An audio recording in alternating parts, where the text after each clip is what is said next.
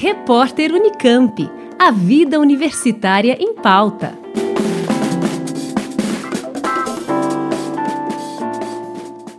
Aproximar a ciência da sociedade com uma linguagem acessível usando música e desenho animado. Esta é a proposta do canal Papo de Sapo, que divulga no YouTube clipes de animação com conteúdo científico.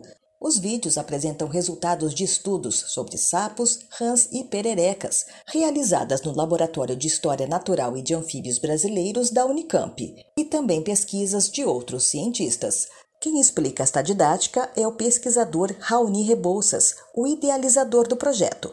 A proposta da Papo de Sapo é a gente fazer uma ponte entre o que a gente pesquisa na universidade, todo o avanço científico que a gente tem com o público que não está inserido nesse meio, que é o público não universitário. O jeito mais eficiente da gente chegar nas pessoas é a gente transformar o que a gente faz em algo que as pessoas já conhecem, como por exemplo desenho animado e música. Né?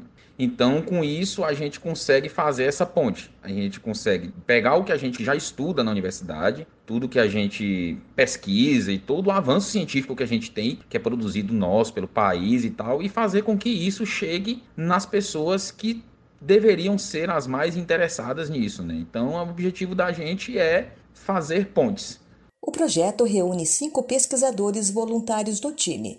Eles assumem a tarefa de produzir os conteúdos que são apresentados pelos personagens, sapos com conhecimento científico que tocam, cantam e dançam. Uma linha de produção que envolve várias etapas, da escolha do tema até o trabalho final. Pensa que é fácil? Às vezes uma espécie nova é descrita e a gente vai lá e fala sobre essa espécie nova e a gente fala lá sobre uma espécie que talvez as pessoas estejam interessadas que no lugar onde elas moram, no lugar onde elas passaram algum dia. Mas às vezes também a gente junta um monte de artigos e faz toda uma triagem de material para a gente conseguir falar sobre um tema mais amplo. Tem toda uma preocupação de evitar termo técnico, evitar o jargão acadêmico e traduzir tudo isso em um desenho animado de fácil acesso, super colorido e com música, que é uma coisa, uma linguagem meio universal, todo mundo entende. Primeiro a gente define o tema da música, aí compõe a música, e aí grava a música, e manda para alguém gravar a voz, ou manda para alguém gravar algum tipo de instrumento. Essa música demora um tempo, e depende dessas pessoas poderem fazer, porque todo o trabalho, do começo até o final, ele é voluntário. Depois a música estando pronta, a gente mixa, masteriza a música, e aí entra na fase de produção da animação. Pode demorar uma semana, pode demorar 15 dias, ou pode demorar cinco meses, como foi o último projeto que a gente fez. E a gente não perde o foco científico, porque a gente, quando a gente começa, a gente já sabe mais ou menos o resultado que a gente quer ter. Qual tipo de mensagem que a gente quer passar e qual conteúdo científico que a gente quer traduzir. Que tem sapo em ilha, você até já sabe, mas o que você não sabe é que o sapo na ilha ficou gigante. Sapo na ilha ficou gigante. Por causa do isolamento, sapo fica gigante. Tem sapo gigante, agora você já sabe. Mas o interessante é que lá ele tem sotaque.